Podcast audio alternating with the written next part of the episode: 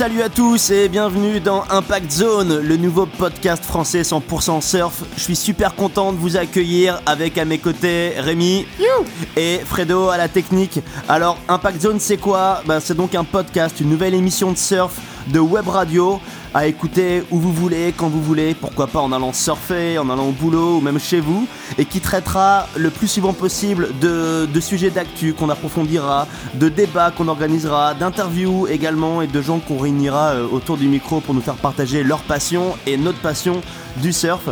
Donc ce sera pas parfait, en tout cas pas au début, soyez un peu indulgents par rapport à ça, on essaiera de faire du mieux qu'on peut pour nous améliorer. Et euh, on va attaquer sans perdre plus de temps directement en présentant le sommaire. Rémi, c'est à toi. Salut à tous. Euh, alors pour cette émission, on va vous parler euh, de deux gros sujets. Donc tout d'abord, le premier gros sujet, c'est le clash, la WSL versus Hawaï. alors c'est le gros bazar. Il semblerait qu'on n'ait pas de compète pour Hawaï. Et ouais, tout ça apparemment dû à une simple erreur administrative de la part de la WSL et qui pourrait vraiment remettre tout simplement en question le déroulement du Pipe Master 2019 qui devait ouvrir leur nouveau format de, compétition World Tour. Autre gros sujet, c'est euh, la polémique autour de la sécurité du gros surf. Euh, il y a eu pas mal de grosses sessions cet hiver et pas mal de chaos qui ont ouvert, euh, qui ont ouvert les débats sur la sécurité. Ouais, et c'est Albi Layer, l'hawaïen local de Joe's, qui a mis les pieds dans le plat sur Instagram après une session sur son gros spot, qui a vu beaucoup beaucoup de monde euh, et cela en fait au dépend des normes de sécurité. Il a poussé un coup de gueule qui a eu un écho assez retentissant avec à la clé des commentaires et des points de vue très intéressants qu'on essaiera d'analyser avec vous.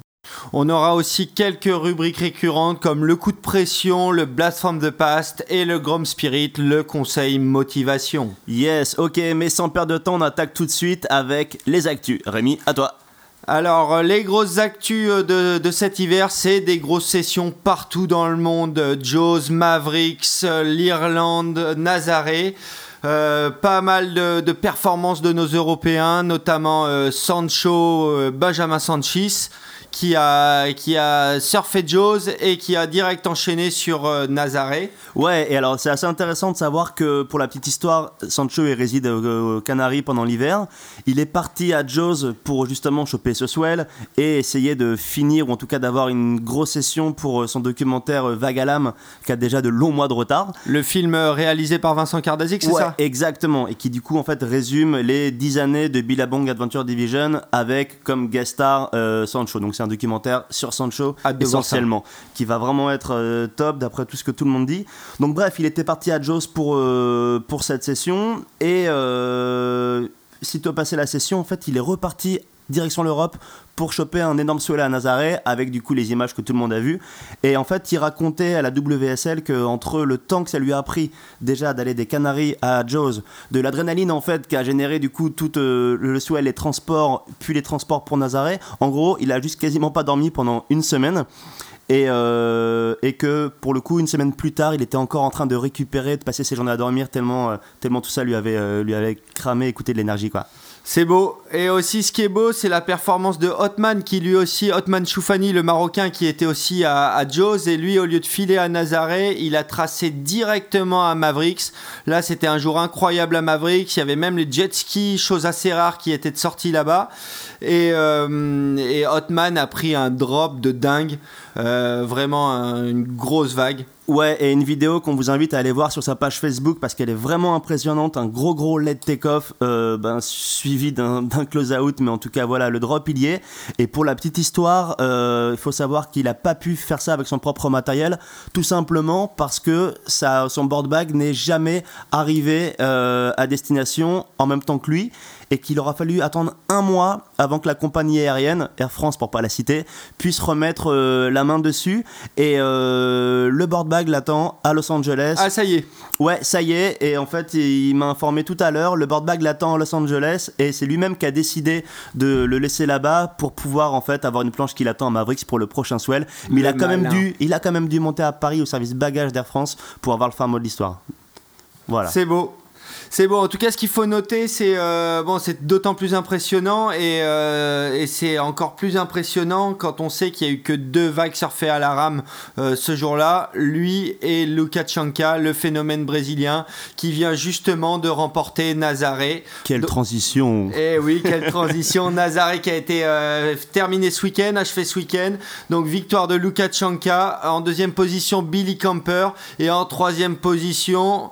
Opa le basque, euh, Nacho Gonzalez qui, euh, qui est sur le podium. Et la bonne nouvelle, c'est que si Mavericks n'a pas lieu, euh, Nacho pointe à la dixième place du classement. Ça voudrait dire qu'il est in pour la prochaine saison sur toutes les compètes de gros surf. Ouais, et ce qui est tout à fait probable puisque la waiting period se termine fin février, c'est ça? Ouais, le 28. Exactement.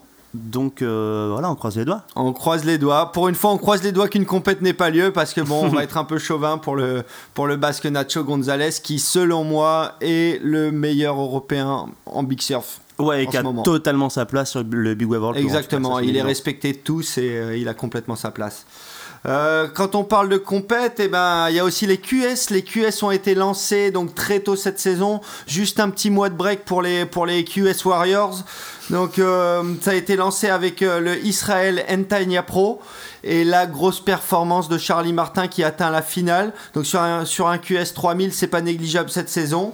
Et on peut noter aussi un performeur de l'année dernière, Jorgen Cousinet, qui, qui va en finale du Las Americas Pro à Tenerife, aux Canaries.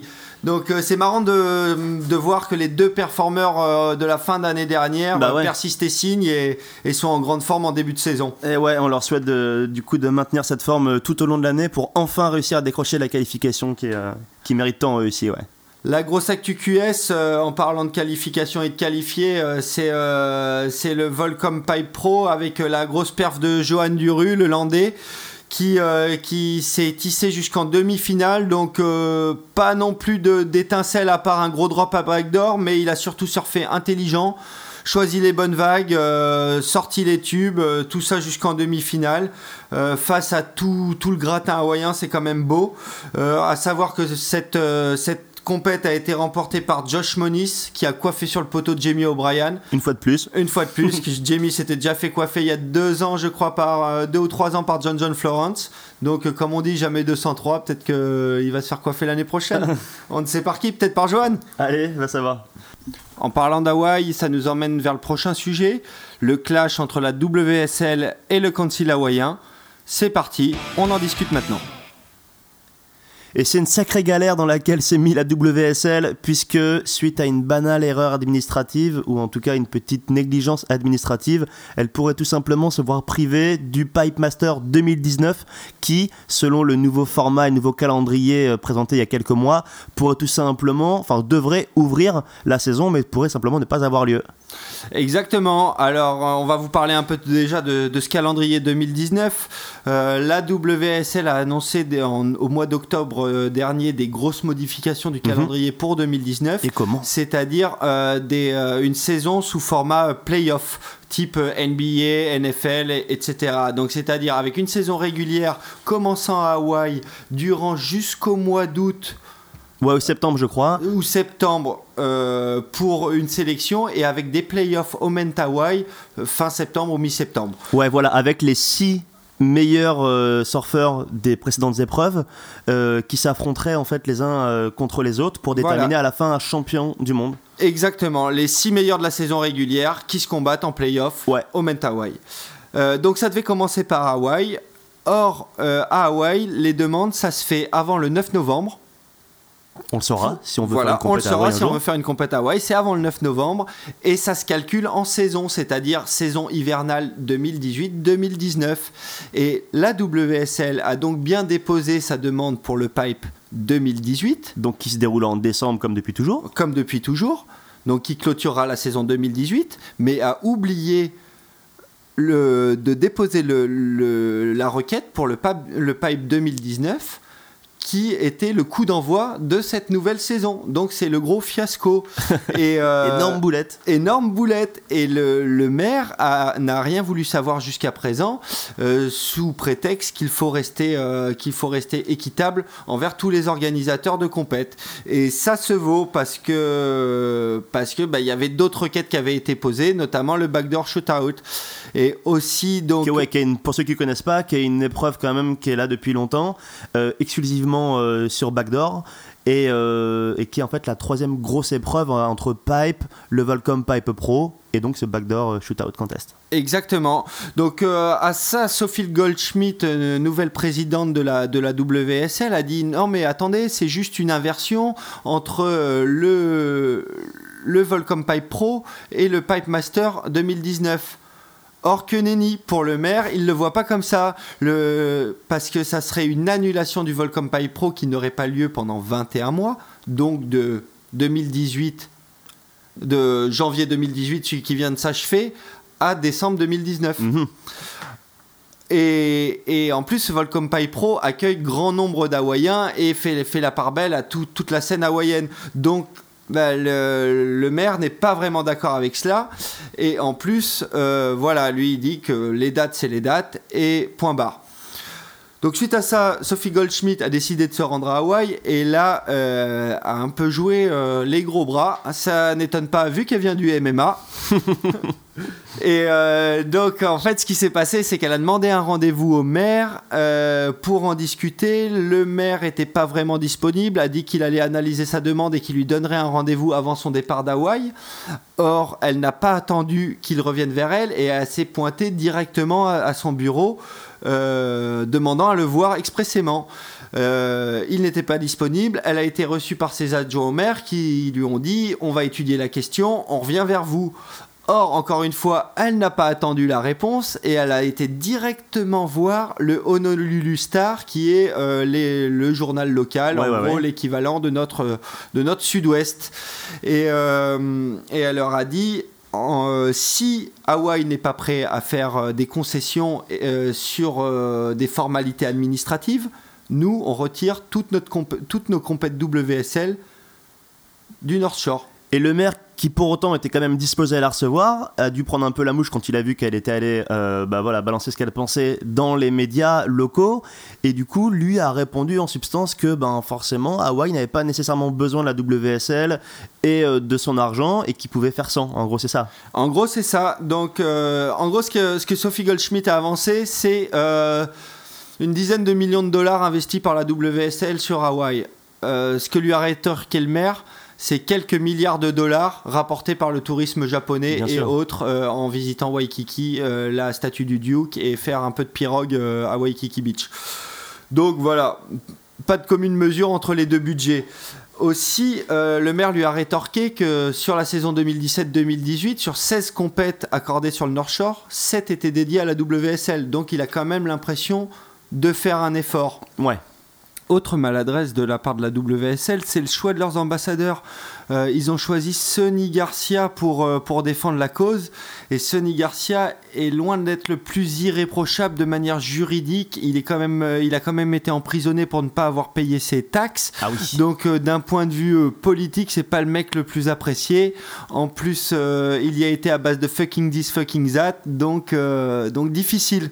Ouais, difficile. Et moi, ce qui me surprend, c'est qu'ils avaient la personne vraiment parfaite pour aller porter le dossier à Honolulu. C'était Randy Rarik qui est l'organisateur de la Triple Crown depuis 30 ans, ou en tout cas c'était le cas à l'époque de l'ASP, l'ancien nom de la WSL.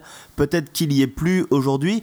En tout cas, euh, lui, lui aurait vraiment été le type parfait puisqu'il connaît du coup tous les rouages de l'administration, toutes ces choses-là, euh, et sans doute beaucoup plus qu'un Sonny Garcia que ouais, on n'imagine pas forcément justement dans son élément face à ça, et pas le meilleur ambassadeur pour la WSL avec bah, les conclusions qu'on connaît euh, à l'affaire maintenant. Euh, le maire a d'ailleurs souligné que euh, Sophie Goldschmidt euh, était bien une, nouvelle arrivante dans le monde du surf et que peut-être elle devrait, elle devrait relayer cette mission à des vrais professionnels. Je crois même qu'il a laissé glisser ça dans son communiqué. Exactement.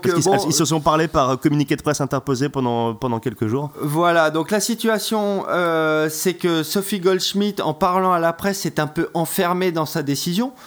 C'est-à-dire que le, maire lui-même a dit Je ne suis pas fermé à ce qu'il y ait des compètes WSL sur Hawaï, bien au contraire, mais elles doivent être déposées, euh, les, demandes doivent être déposées dans les dates et on ne fera pas d'exception. Euh, Sophie Goldschmidt, quant à elle, a annoncé à la presse qu'il n'y aurait plus de compète à Hawaï si ce calendrier n'était pas modifié. Donc en fait, elle s'est un peu enfermée dans ses déclarations et a coupé court à la discussion, alors que je pense qu'un accord aurait pu être trouver en off, euh, voilà, sans, sans, passer par médias interposés. Mais est-ce qu'on peut vraiment envisager un circuit World Tour ou même une saison entière World Tour QS sans épreuve hawaïenne? C'est déjà arrivé en 1983. Ok. C'est d'ailleurs ce qui a, ce qui a créé la, la, la triple crown ensuite.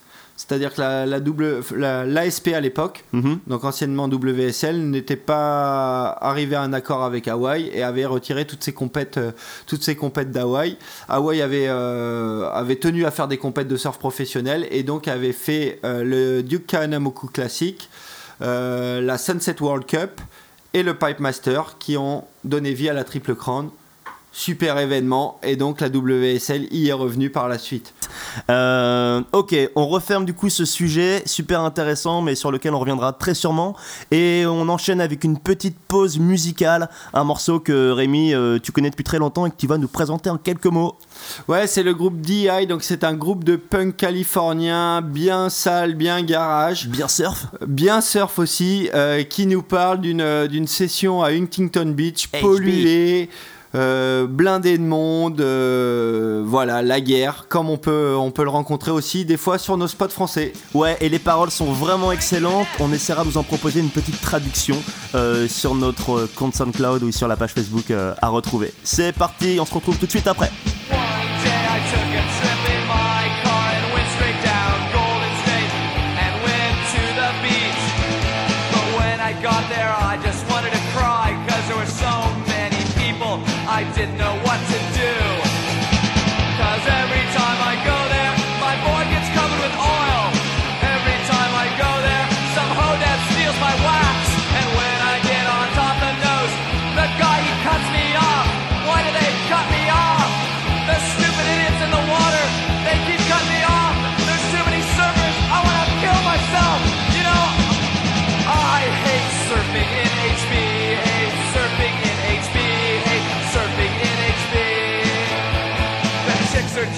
Guys think they're so cool, they just look at each other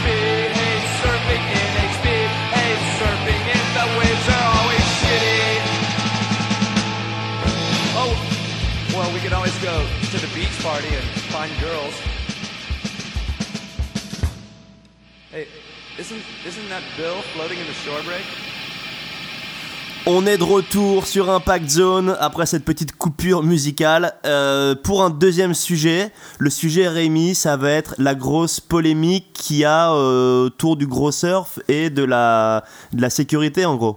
Exactement. Donc euh, comme on vous l'a dit tout à l'heure, il y a eu pas mal de sessions de gros surf aux quatre coins du monde et Albi Layer notamment, comme quelques autres ténors de la discipline, ont relevé le point de la sécurité. On peut aussi penser à Stéphanie Ralour du côté du côté tricolore qui, mhm. a, qui a relevé ce point suite à des sessions à Bellara. Euh, donc c'est vrai, quand on regarde les sessions, on voit des jets, on voit des bateaux, on voit des surfeurs. En gros, tu te rappelles de Waterworld avec Kevin Costner, et eh ben on y est. C'est le gros bordel. Euh, tout le monde se taxe, il y a des planches qui volent, c'est assez dangereux. Et en fait, faut raconter que, enfin, préciser que Albi Layer, du coup, c'est un local de Joe's et que lui et, euh, ses, euh, et ses potes et les autres locaux comme Yann Walsh et ses frangins ont vraiment toujours euh, centré la discipline sur la sécurité.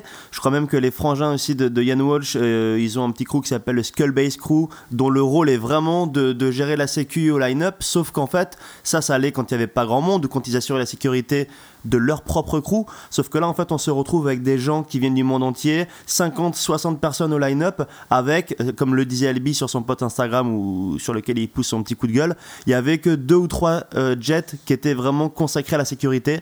Le reste, c'était des jets qui avaient préféré en fait prendre l'argent de photographes pour les amener dans le channel au détriment de la sécurité d'autres gars. Et du coup, c'est là que ça coince. En gros, ouais, il y avait 15 jets dans l'eau apparemment pour 60 gars et seulement deux jets dédiés à la sécurité. Et en plus, sur les 13 autres jets qui étaient à l'eau, euh, les gars se bataillaient un peu la, position pour avoir la meilleure photo. Donc ils se rapprochaient de plus en plus de l'impact zone et bon, ça, ça créait des dangers. Aussi, il y a Shane Dorian qui a rebondi sur son poste euh, en disant qu'il était complètement d'accord et qu'il voyait des mecs commencer à ramer sur des vagues quand il voyait les jet skis arriver. Donc c'est-à-dire qu'il y a des mecs qui sont qui sont pas assez en confiance pour aller à Jaws et qui commencent à surfer quand les jets arrivent. Donc euh, c'est un peu flippant aussi. Peut-être ce qu'il faut préciser, c'est qu'en fait, depuis 2-3 ans, euh, Joe's, qui était euh, initialement un spot de surf tracté, c'est là que euh, Laird Hamilton et Derek Donner, tout ça, ont fait un peu leurs premières armes, est devenu euh, un spot de rame. Et que maintenant, en fait, dans ces genres de conditions, il y a zéro tracté et que tous les jet skis sont plus là pour aider les gens à partir, mais plutôt pour assurer la sécurité en cas de chute. voilà, Alors, ouais, c'est pas exactement ça. C'est toujours un spot de, de tracté quand c'est un peu mushy, qu'il y a un peu du vent mais euh, dès, dès, que ça devient clean, normalement, il, il y, a une, euh, il y a un accord tacite comme quoi les jets doivent dégager pour laisser euh, la place aux rameurs. Or, ça se passe pas toujours comme ça. Des fois, les jets essayent de raccroter quelques vagues en plus. Donc, ça, ça crée un danger supplémentaire. Albi Layer l'a relevé dans son interview pour Stab. Et euh, bon, ça c'est un danger supplémentaire. Et ça d'ailleurs, c'est un danger qu'on peut voir sur nos spots de gros à nous. À Bellara notamment. À Bellara, où moi été voir la dernière session et c'est du gros n'importe quoi. Il y a des mecs qui, qui sont tractés au milieu des mecs qui rament. Euh, certes, la vague de tracté et la vague de rame pètent pas exactement au même endroit. Mais bon, quand même, c'est un peu dangereux. Et tu te dis, bon, les mecs qui sont attractés, ils sont pas vraiment là pour la sécurité aussi.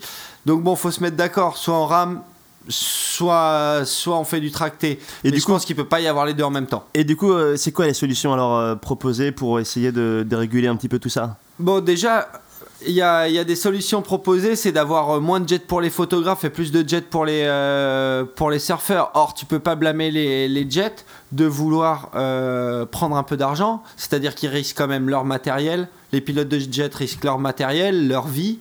Euh, pour aller sauver des gars qui connaissent pas. Et Albi Layer, il précisait qu'un photographe paye euh, grosso modo 600 dollars pour, euh, pour, bah, voilà, pour les services d'un pilote de jet à Jaws. Ouais, exactement. Et... Mais il y a, y, a y a, des photographes quand même qui ont poussé un coup de gueule parce que Albi Layer, il met un peu la faute sur les photographes dans son poste indirectement.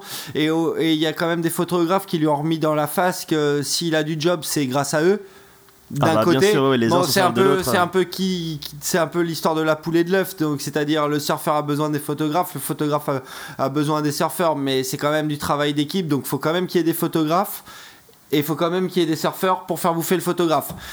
Enfin bref, donc c'est, le poste était un peu maladroit envers les photographes.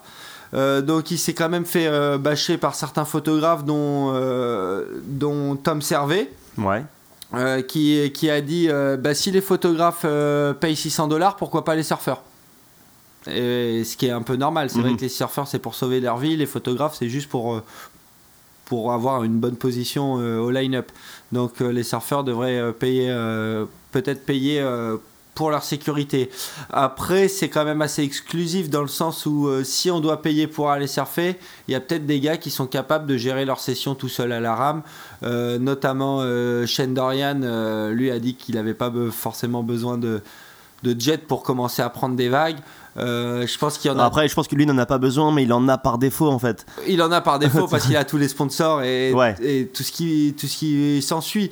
Mais par exemple, je suis pas sûr que Jamie O'Brien avait, avait son jet de sécu autour de lui et euh, bon il y va il y va en foam board donc ça le ça lui pose pas plus de problèmes que ça. Parmi les commentaires que moi j'ai trouvé euh, intéressant. Je dis pas que j'approuve, mais voilà, voilà, il y avait de l'idée quand même. Il y a un mec qui disait, bah, en fait, c'est comme quand tu fais appel à une ambulance ou, quand tu te blesses, en fait, tu vas à tes propres risques en montagne, mettons, aux États-Unis, tu te retrouves coincé en allant faire de la rando, l'hélicoptère vient, tu vas payer l'intervention de l'hélicoptère. Et là, il disait en fait, pourquoi pas faire pareil, c'est-à-dire que le surfeur, tu disais que les surfeurs, certains partent en fait que quand ils voient le jet. Ok, mec, si tu as besoin d'un jet et que le jet intervient, tu paieras 500 dollars ou, 500 dollars ou un truc comme ça. ouais, ouais c'est une bonne solution. Après, euh, tu toujours, euh, toujours le problème des moyens, c'est-à-dire que si tu que deux jets pour 60 gars, va forcément y avoir un accident à un moment donné. Les, jets, ils, peuvent pas, ils peuvent pas courir partout comme des lunatiques et euh, ils peuvent pas sauver tout le monde. À un moment, il y aura quand même un accident. Et surtout qu'il faut pas oublier que c'est super dangereux aussi d'être pilote de jet ski. C'est limite plus dangereux. Limite plus dangereux parfois et qu'il y a déjà eu des accidents, des, mecs se sont blessés justement euh, en essayant d'aller récupérer des gens. Donc en fait, prendre un risque pour soi-même, pour aller récupérer quelqu'un qui finalement euh, compte sur toi mais n'aura pas forcément de reconnaissance ou n'a pas forcément payé pour ce service-là, je suis d'accord qu'il y ait des, dents qui grincent un peu. Quoi. Ouais, et y a, moi j'ai trouvé un post assez intéressant aussi sur euh, ce qui donne. Euh, ce qui questionne l'accessibilité du Big Wave. Il y a un local de Mavericks, Washburn, qui a, je ne me rappelle plus son prénom, mais qui a, dit que bah, les jets c'est sympa, mais au final euh, tu bouffes, le jet vient te chercher, deux minutes après tu es au line-up, tu reprends une vague. Tandis qu'avant, à la méthode à l'ancienne, tu bouffes, tu nages, euh, tu nages parce que tu as perdu ta board, ta session elle est terminée et ça laisse des vagues aux autres. Donc lui, il trouvait ah aussi euh, le côté jet un peu trop facile. C'est-à-dire, bon, tu bouffes, tu as déclenché ton gilet, euh, tu es resté, euh, resté 15-20 secondes sous l'eau, alors qu'avant tu serais resté une minute, tu aurais de l'eau dans les poumons, tu rentrerais ventre à terre sur la plage et tu irais, dormir pendant deux jours. Je pensais que tu allais dire justement ça en fait, que ce qui était dangereux, c'est que quelqu'un qui vient de bouffer peut potentiellement reprendre une vague des minutes après et donc pas encore avoir assez récupéré pour pouvoir potentiellement rebouffer, rebouffer pardon, une deuxième fois. Aussi, c'est. Euh, mais ouais, c'est vrai. Les, les, les, deux cas de figure sont vrais, mais en tout cas, tu, tu vois des mecs, euh, ben, en gros, tu bouffes, tu déclenches ton gilet, tu remontes. C'est vrai que les anciens, ils peuvent voir ça comme la facilité parce qu'avant, eux, ils partaient à la rame jusqu'à Maverick, jusqu'au. Je sais pas, ça fait 2 km de rame peut-être. Euh, et quand tu bouffais, bah, tu, devais, euh, tu devais nager euh, entre les rochers, revenir. bah, comme les anciens ont dû aussi voir le Towin de la même manière quand le Towin a débarqué. Un peu. C'est-à-dire que eux prenaient peut-être 2, 3, 4 vagues par session euh, même si on parlait pas des mêmes spots, qu'à l'époque il n'y avait, ah, avait, pas de drame à Jaws. Mais, euh, je pense que la guerre entre Toin et, et Vagalara a toujours existé. Euh, et je le comprends. Quand j'ai vu les sessions à Bellara où les, les, mecs étaient à la rame et bon, tu risques d'en prendre quand même plein à la face parce qu'il y a des grosses décalantes et que tu as les mecs en jet qui, qui chope toutes les bombes. Je pense que c'est super frustrant quand tu as fait l'effort d'y être à la rame. Et ça, c'est valable sur tous les spots. C'est pour ça que je pense que la règle claire, c'est pas de tow-in s'il y a des mecs à la rame. Albi d'ailleurs, il a aussi proposé de faire du networking, c'est-à-dire de mettre en relation les surfeurs entre eux. Et j'entends par là du coup des surfeurs étrangers et des surfeurs locaux, mais aussi des surfeurs étrangers et des gens qui assurent la sécurité euh, au line-up. Donc ça, c'est une bonne chose à voir dans la pratique comment ça peut se mettre en place. Ok, donc c'est tout pour ce sujet-là. On enchaîne avec euh, un petit morceau de musique euh, extrait de la, de la soundtrack du, euh, du movie Campaign. Réalisé par Taylor Steele. Donc c'est un, un, film de surf culte. Euh, c'est le morceau de la part de Tash Bureau, Phil Life Cypher. Et ce qui est intéressant, c'est euh, qu'il y avait 6 soundtracks proposés sur cette vidéo. Donc c'est un, morceau de ces 6 soundtracks. Ouais, exactement. Alors Taylor Steele, il a toujours été à fond. Il a vachement travaillé ses soundtracks depuis toujours. Il a aussi permis à certains groupes de se faire connaître, comme Pennywise ou même Blix 182 d'une certaine manière. Et là, il a proposé sur ce DVD de pouvoir choisir entre une version rock, une version euh, électro, euh, que sais-je encore, et une version funk hip-hop. Et donc ce morceau assez culte illustre l'appart de Taj Bureau. On est en 2003, Taj il est à l'apogée de son art et donc il fracasse sur ce morceau euh, les Mentawai, voilà, d'une manière juste incroyable. On écoute le morceau, à tout de suite.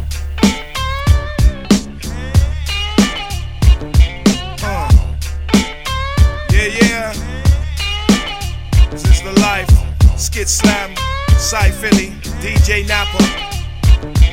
Hip hop gold medalist.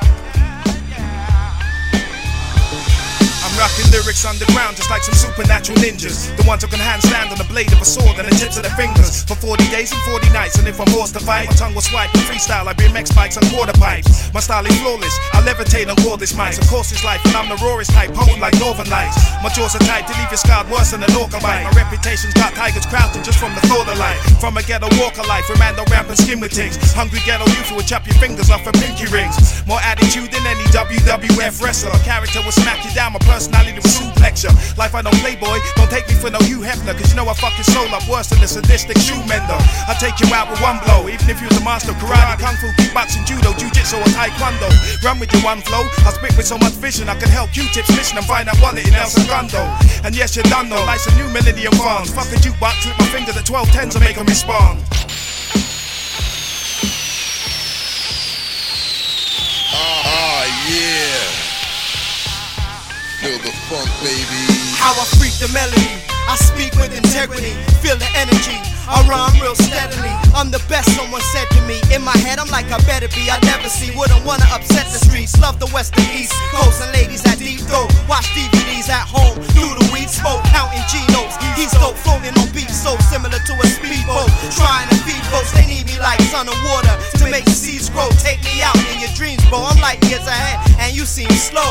Fuck your weak flow. I put mine in the freezer to keep cold. You know my stilo. Too hard to decode. Move you like leaves in the wind when the breeze blows. Hands down, I beat foes. But uh, enough of that. Let's go on. Yo, yo, yo, yo, you rappers thought you could see me, but the Philly be mad at the Mussolini, shouting more than John Thorne and Sweeney. Believe me, when divine, I'm spitting the hype lines. I'm worse than the volatile gas inside of a pipeline. I'm darker than Algarve in the nighttime. When I'm writing this, but when I'm reciting this, I could blind your waters despite this. The dark tube spitting flows inside of the shark pool, and I'm painting a picture inside of your mind, just like it's an art school. I'm burning from morning, deserving the surgeon's warning, cause I'm lethal. Just to purchase my CD is illegal. Like a pack of cigarettes under the age of 16. Your sick dreams, spitting lyrical shit that's pristine. I rip spleens, have your spinal cord hanging from your jeans. We hip hop heads like addicts, and I'm feeding all you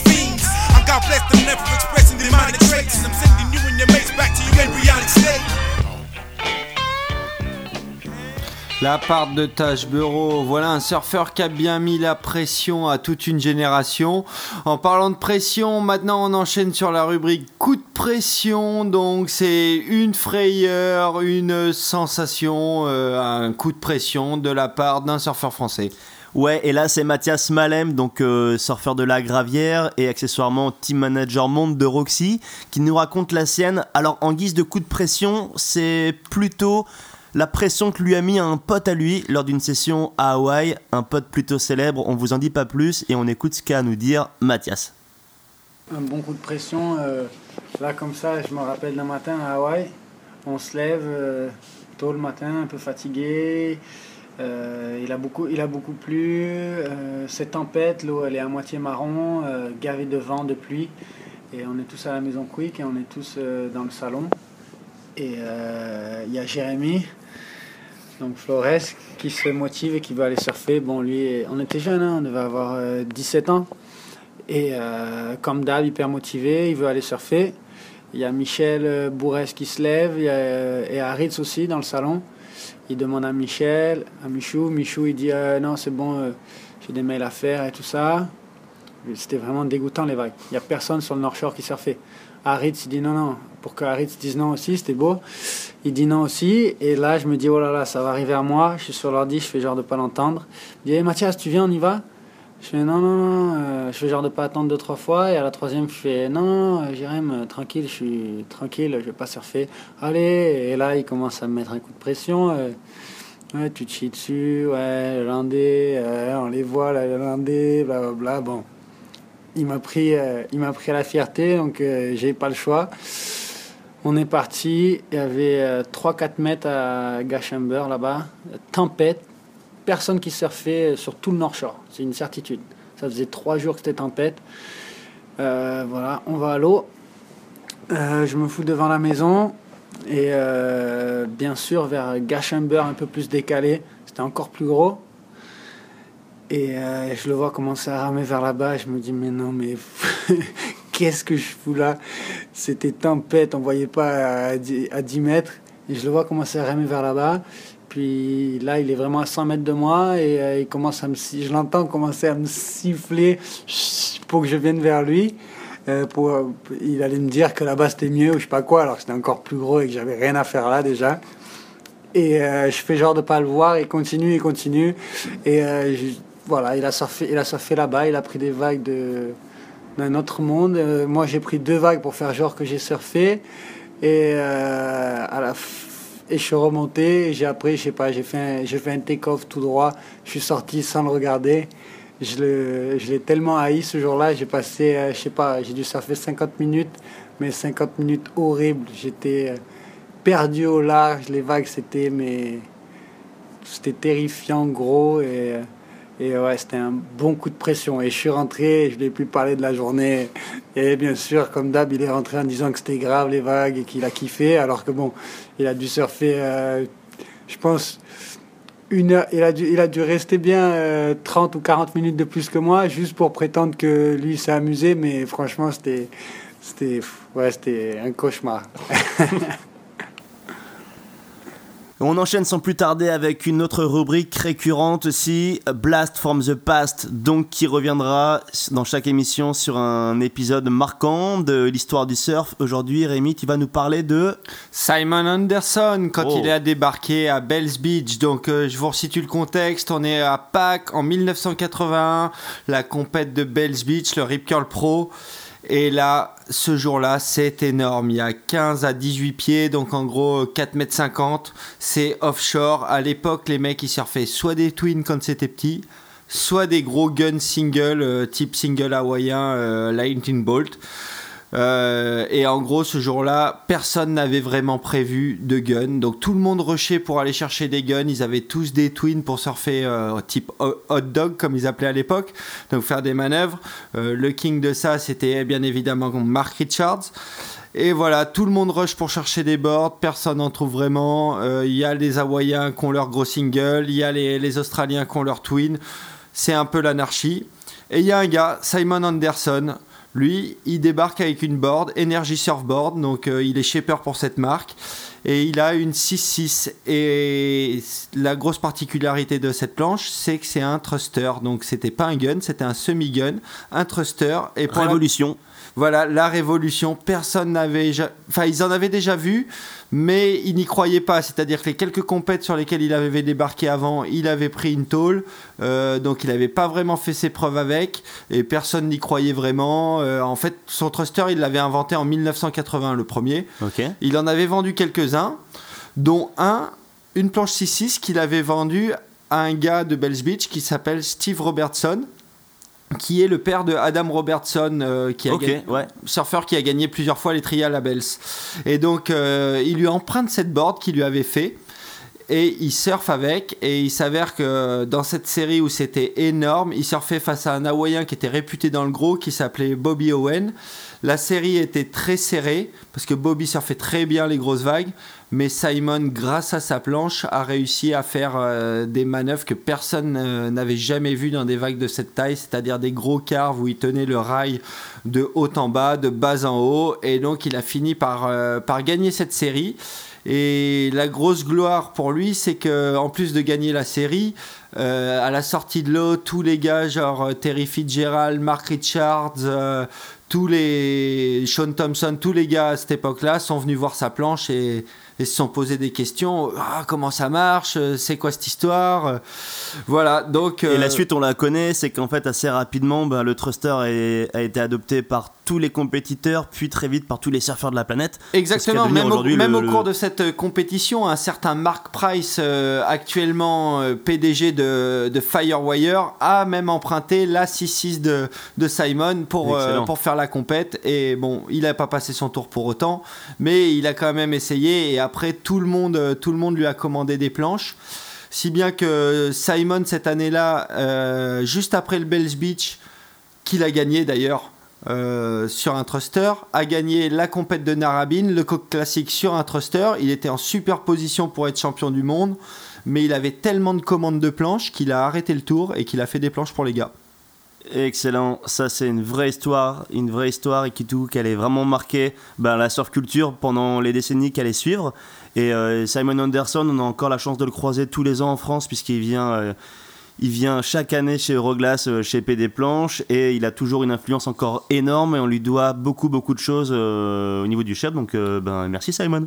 Merci Simon. À noter que Simon n'a jamais déposé le brevet parce qu'il estime que le, le thruster n'est pas que de, que de son ressort, mais le ressort de plusieurs gars. Tout d'abord, Mark Richards qui surfait tellement bien qu'il l'a obligé à inventer une nouvelle planche pour essayer de le battre. Mhm.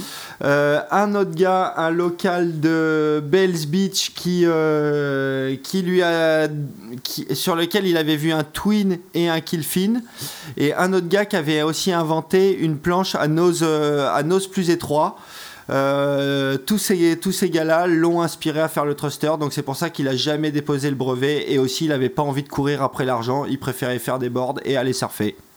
C'est beau. Ok, bah écoute, merci beaucoup pour, euh, pour cette anecdote, c'est très intéressant. Et on enchaîne avec la dernière rubrique de l'émission qui est, alors, un conseil Grom Spirit.